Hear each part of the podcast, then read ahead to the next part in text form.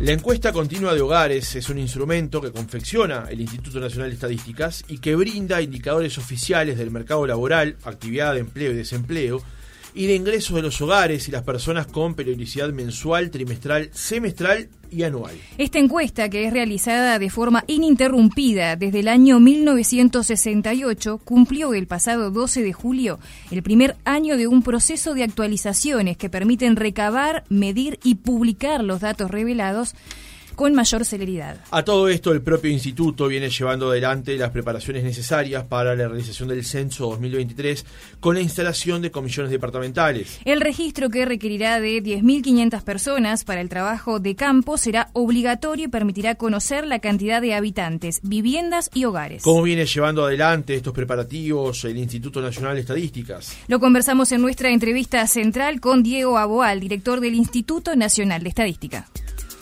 Buenos días. Abual, ¿cómo le va? Buen día. ¿Qué Gracias por Muchas gracias por, por la invitación y un saludo a la audiencia. ¿Hace cuánto el INE? Bueno, eh, asumí en marzo del 2020, así que hace... Qué momento para asumir, ¿no? Sí, sí, este, hacía menos de dos semanas, cuando el viernes 13 eh, se anunció la llegada del primer caso de COVID. De hecho, eh, ese, ese fin de semana tuvimos una, una reunión de emergencia en el INE el domingo, este, donde tuvimos que comenzar a replanificar todas las actividades de relevamiento porque bueno en ese momento además no se sabía no se tenía mucha información sobre la gravedad de, de la situación este parecía ser muy grave. Eh, y tuvimos que eh, pasar de, de encuestas eh, presenciales a encuestas telefónicas lo que fue un trabajo titánico en tres semanas para este, reconstituir todo aquello que tenía de- decenas de años de realizarse de una forma a realizarse de otra. O sea, eso fue Claro. muy demandante. La verdad que este, los funcionarios trabajaron de una forma eh, admirable y, y logramos hacerlo y logramos mantener las estadísticas en el país. Al- Algunos países interrumpieron las estadísticas por algunos meses. Este, el Uruguay logró mantener las estadísticas básicas, por ejemplo, del mercado laboral, que además era muy importante en ese momento, porque Claro, justamente eh, claro. iba a ser este, seguramente alterada las situaciones del mercado laboral por, por, por el cierre de comercios, etcétera, ¿no? Entonces, eh, sí, fue un momento muy complejo, este, pero bueno, un equipo fantástico en el INE que logró, este, bueno, campear, campear esa tormenta, ¿no? Usted decía justamente y destacaba tiempo después de que el INE a partir de marzo de 2020, cuando irrumpe la pandemia en Uruguay, no cesó en su trabajo de recopilar y ordenar la información y que eso justamente permitió la toma de mejores decisiones en función de esa información. ¿Cuán importante es que un organismo como el INE funcione correctamente y dé información útil a la hora justamente de tener decisiones mejor informadas? Es fundamental, es fundamental. Los institutos eh, nacionales de estadística son, son un pilar de la democracia. Eh, y yo creo que uno puede detectar cuando, cuando la democracia está en problemas, cuando los institutos no funcionan bien. Es decir, eh, los institutos eh, obviamente no trabajan para el gobierno, trabajan para, para el Estado, para el país. Son imparciales, independientes, tienen independencia técnica, si bien obviamente recibimos fondos públicos Claro. pero generamos estadísticas para, para el país, para las mejores tomas de decisiones, para los mejores debates y que los debates no se hagan en torno a percepciones, que se hagan en base a, a cifras eh, objetivas. Eso eh, uno solo se da cuenta eh, del valor que tiene cuando, cuando se pierde, ¿no? Claro, es la decisión y tener información para evitar el yo creo que, a mí me parece que. Sí, sí, además sabemos en qué terminan esas cosas, ¿no? En, eh, o sea, yo creo que... O los datos amañados, ¿no? Como También. han ocurrido eh, en forma regional, digamos. Sí, por supuesto, ha ocurrido.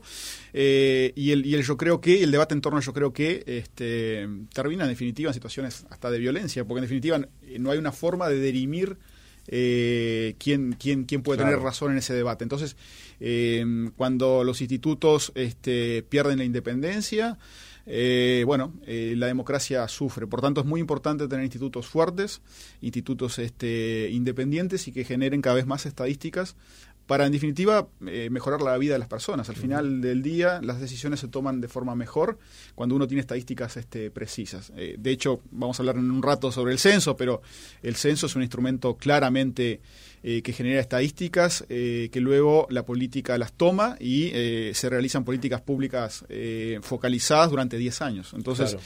eso muestra la importancia de las estadísticas, si bien a veces no, no, no lucen demasiado, este, pero, pero realmente tiene una trascendencia fundamental para los países. Cuando usted asumió en marzo de 2020 se propuso algunos objetivos. Eh, hoy, dos años y algo después de ese tiempo, ¿cómo viene en el cumplimiento de los mismos? Bueno, bien, este, obviamente tenemos, tenemos eh, muchas cosas por hacer, pero hemos hecho algunas cosas eh, muy importantes.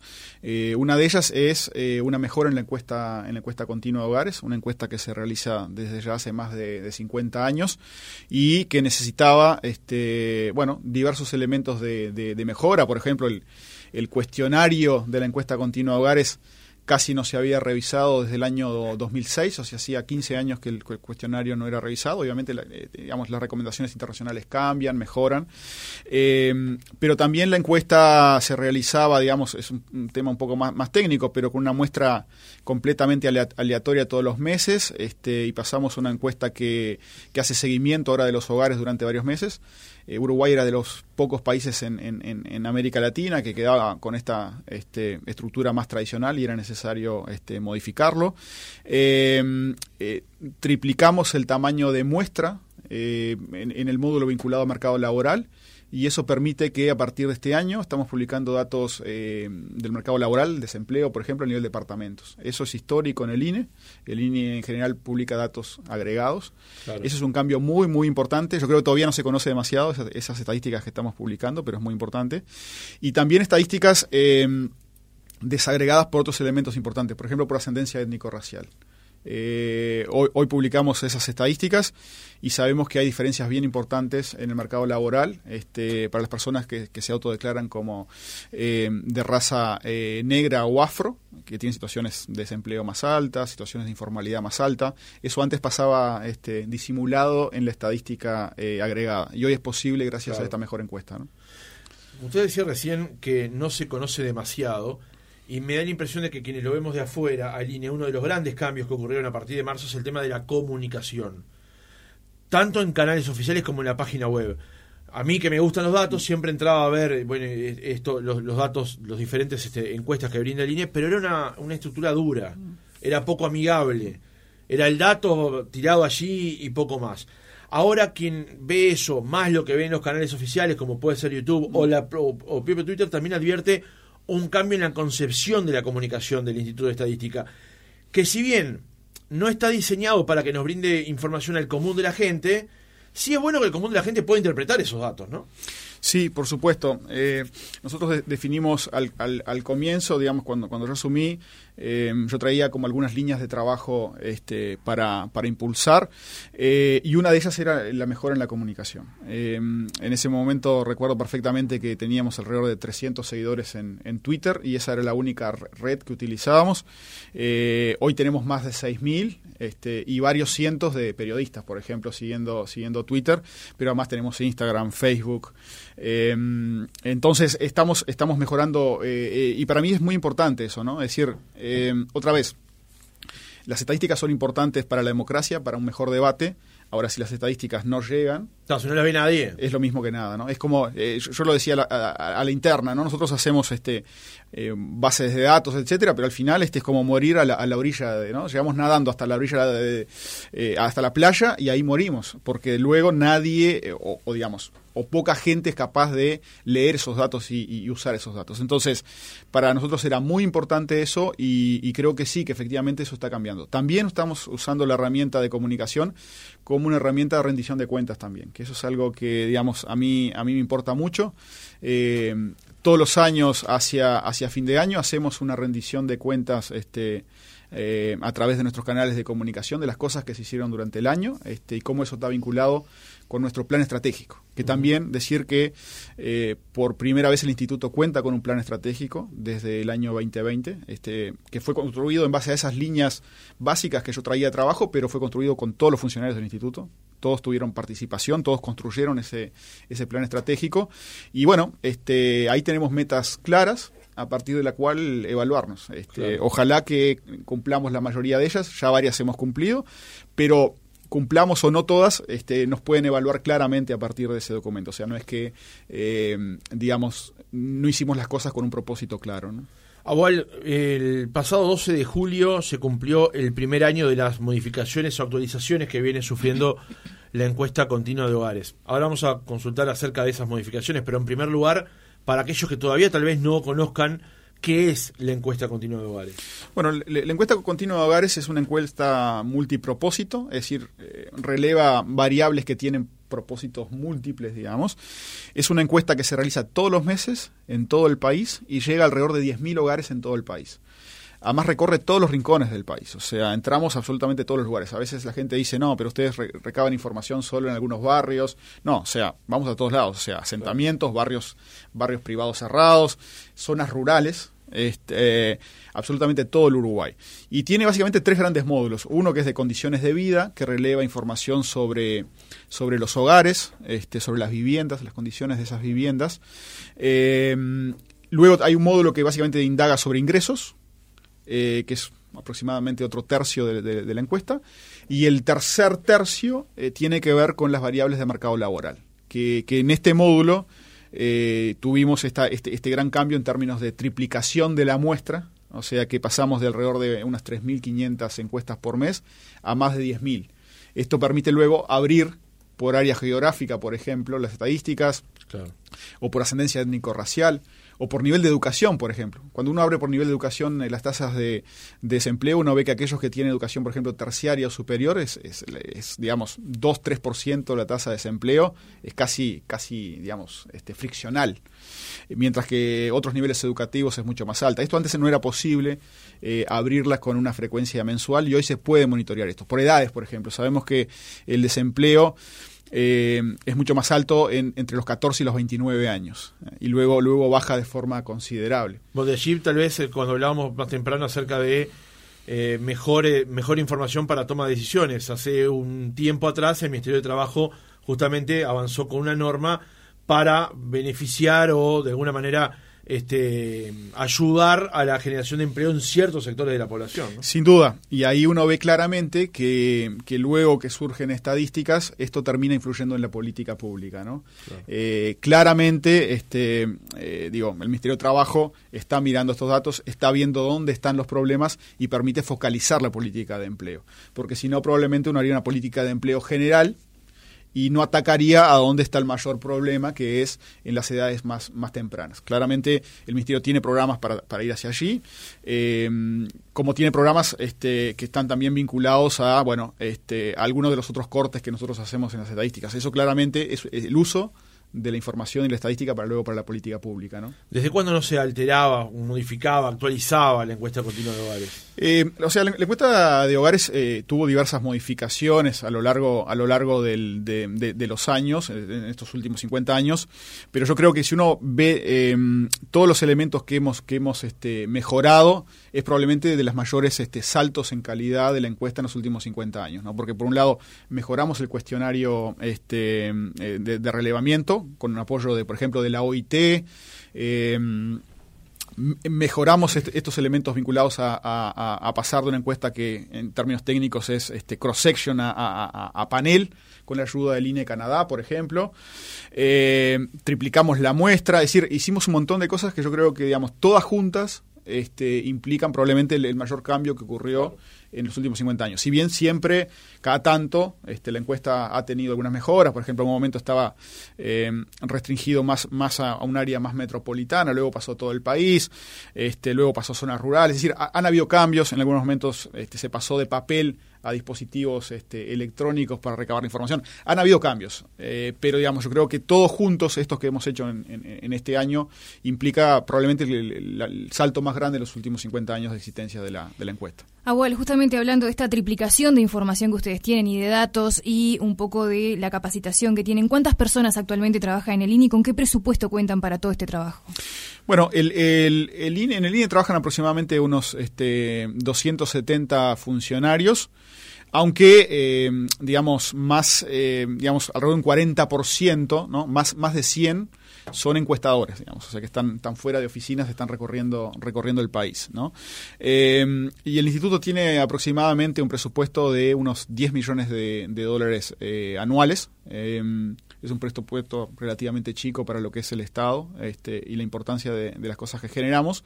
Eh, y, de hecho, en, digamos, generando la encuesta continua de hogares hay más, más de 100 personas, ¿no? Más de 100 personas de estos 270 eh, generan esta encuesta. Es, es la principal encuesta este, en términos de, esfuerzo presupuestal en el instituto y genera indicadores que son usados para muchas cosas. ¿no? Por ejemplo, eh, las variables de ingreso que se relevan en esta encuesta, luego permiten generar los indicadores de pobreza, por ejemplo. ¿no? O sea, se comparan esos niveles de ingreso con el precio de una canasta y en base a eso se dice quién es pobre y quién no es pobre, o sea que eh, sirve para generar muchas estadísticas esta encuesta.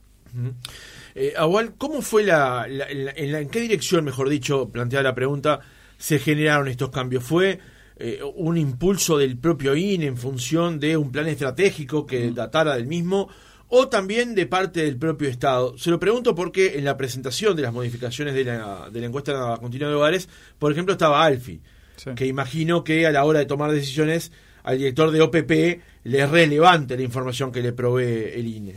Sí, eh, a ver, este, los cambios que estamos haciendo y las mejoras están basadas en este plan estratégico que fue, como digo, este, yo llegué con ciertos lineamientos, con cinco o seis este, eh, pilares básicos que quería impulsar. De hecho, uno de ellos es el, de uso de registros administrativos este, em, como fuente alternativa de, de información. El instituto hace mucho encuestas eh, pero usamos poco la información que ya está disponible en otras partes del Estado, que son registros administrativos que están allí. El Instituto está trabajando, por ejemplo, en ese pilar de forma muy fuerte. De hecho, aprovecho a dar, a dar un adelanto acá. Hacia fin de septiembre vamos a comenzar a publicar este, cifras trimestrales de demografía de empresas, es decir, cuántas empresas nacen, cuántas mueren y cuántas, y cuántas hay por departamentos en Uruguay.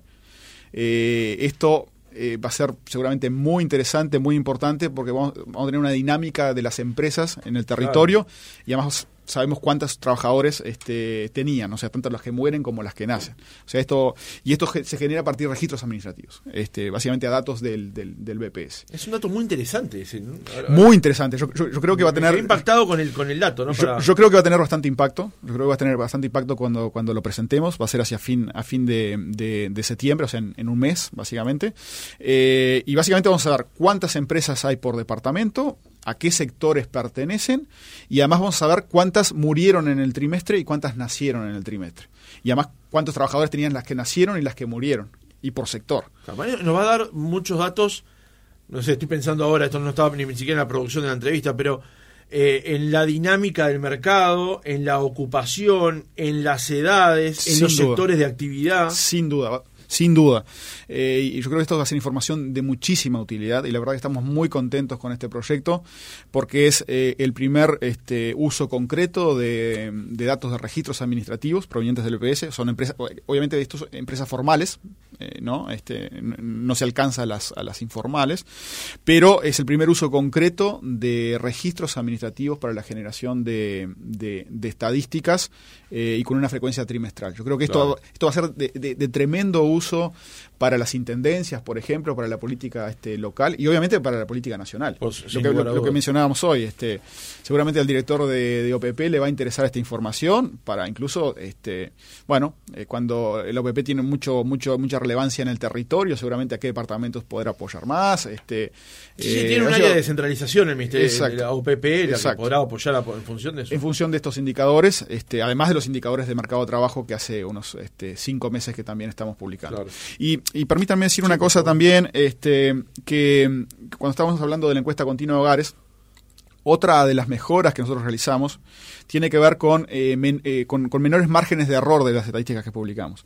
Al tener una muestra mucho más grande, eh, antes la tasa de empleo este, y la tasa de empleo eran como un electrocardiograma y no es que saltaran tanto de un mes a otro, era que el margen ah, teníamos un margen de error, entonces eso generaba este movimientos y era difícil leer. Mayores oscilaciones, mayores oscilaciones eh, y era difícil leer un mes con respecto al otro porque parte del movimiento era simplemente margen de error de, la encuesta. Ahora si uno mira la, la, serie desde que cambiamos este a este mayor tamaño de muestra es la trayectoria es, suave, o sea que podemos interpretar de forma mucho mejor el cambio de un mes con respecto al anterior. Fue, que fue lo que incidió eventualmente. Eh, exacto, y como algo mucho más este, vinculado a lo que realmente ocurrió, más que al margen de error. O sea que ese fue un cambio importante. Y el otro cambio importante es que nosotros, por ejemplo, mañana estamos publicando este, los datos de desempleo en, en Uruguay del mes de julio, o sea, básicamente a tres semanas de cerrado al mes.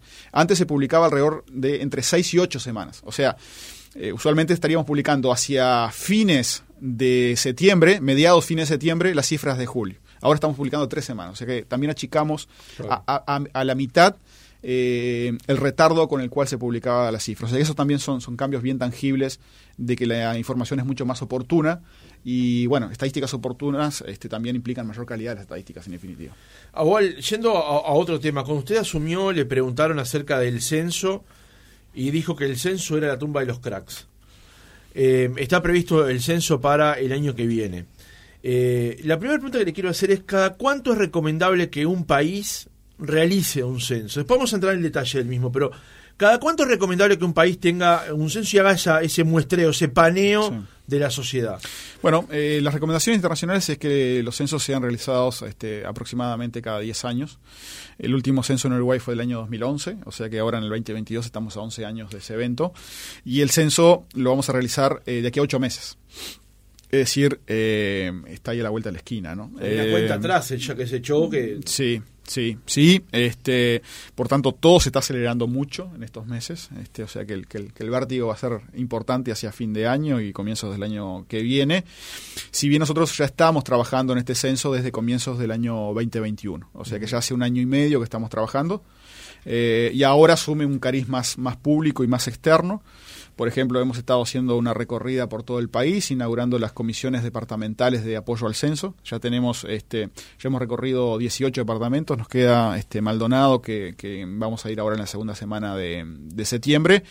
Eh, y bueno, y en octubre y noviembre tenemos lo que le llamamos un censo experimental, que en definitiva es una prueba piloto o un ensayo general del censo en algunas zonas geográficas determinadas. Sí, el objetivo allí eh, es poner en práctica las acciones y corregirlas para el futuro. En caso de ser necesario, participarán unas, eh, unos 100 censistas para cubrir 7.000 viviendas y en el entorno de unas 17.000 personas. Correcto, correcto. Por tanto, el, el, el objetivo en esta instancia es probar todo, todo lo operativo lo más parecido a lo que, nos imaginamos que va a ocurrir en abril y mayo del año 23. Entonces, se prueban los sistemas, se, prueban el sistema de, buen logístico, desplazamiento, movilidad, se hace la entrevista, se prueba el cuestionario, este, o sea, se hace todo como que sea el censo de verdad y el objetivo es, bueno...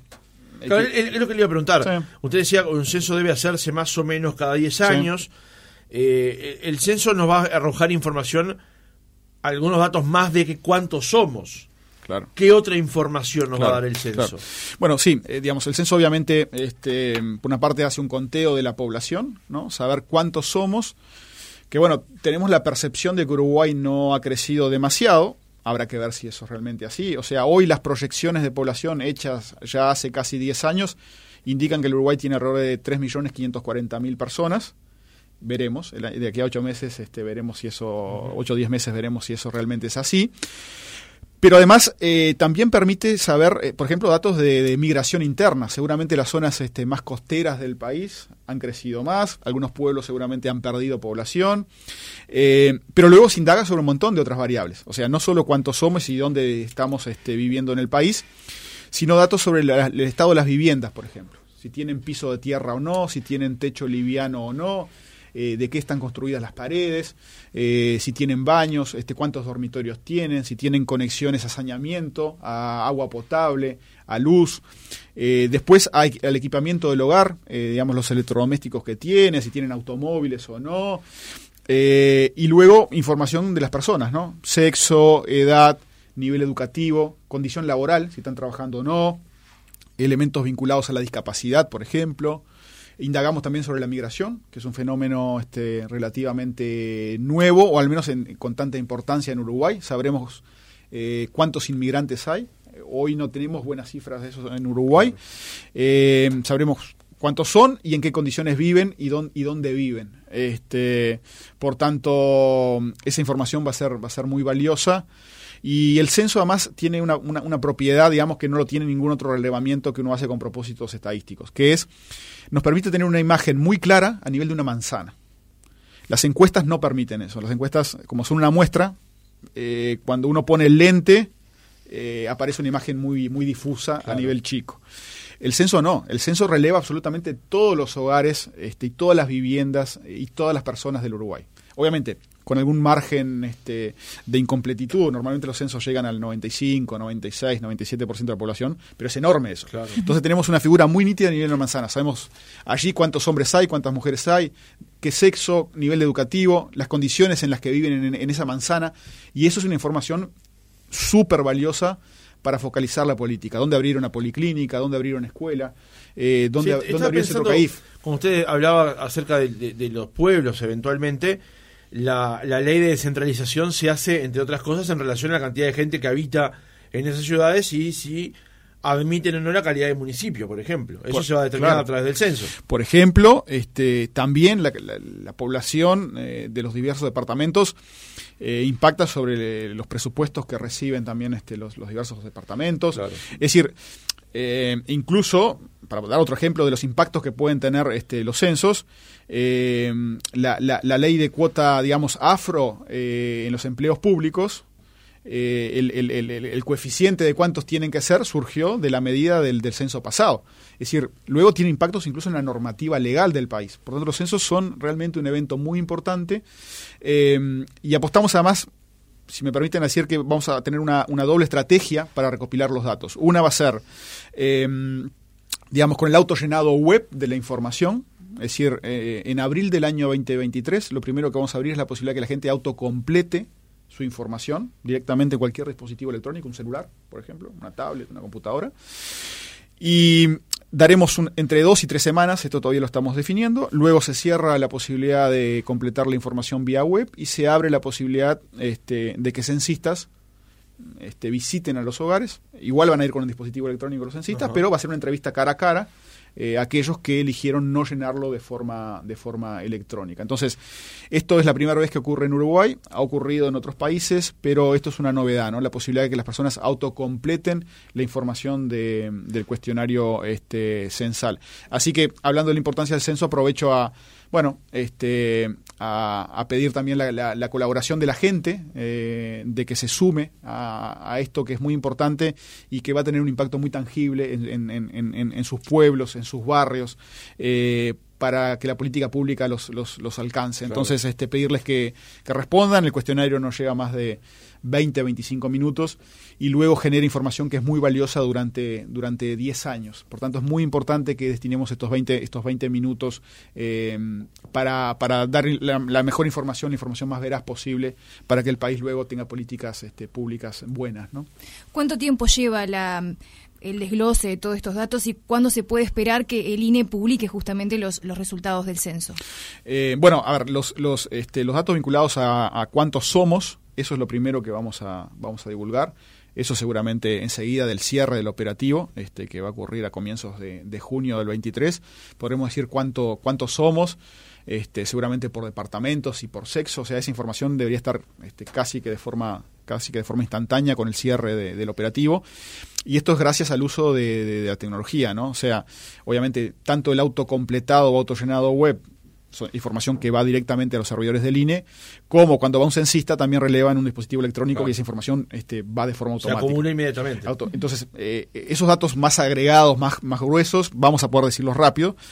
Luego, el procesamiento de toda la base de datos, que además hay que hacer chequeos de consistencia, un montón de elementos, va a llevar algunos meses, pero pensamos que va a ser divulgada durante el segundo semestre del, del 2023. O sea, iremos divulgando de a poco la información y luego colgaremos obviamente los datos para que la gente este, haga su procesamiento, el que quiera. Eh, va a haber un visualizador también en la página web de, de, INE, donde la gente puede jugar un poco con los datos, ver qué ocurre por departamentos, etcétera.